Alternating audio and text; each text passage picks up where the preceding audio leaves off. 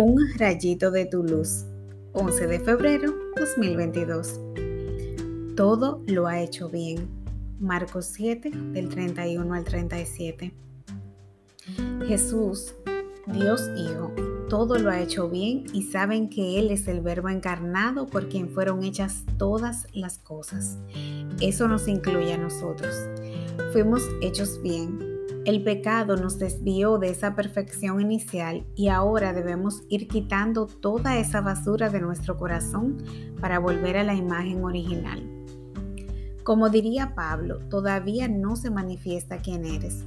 Mientras más nos conocemos y hacemos conciencia de la grandeza de Dios, llenándonos de su amor, de su perdón, de su gracia, más nos acercamos al sueño del Padre para nosotros a ser sus hijos amados en espíritu y verdad.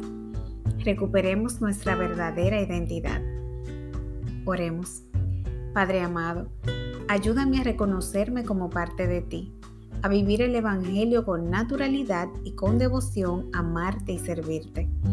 Quiero en mi vida se cumpla tu voluntad, que es buena, perfecta y agradable siempre.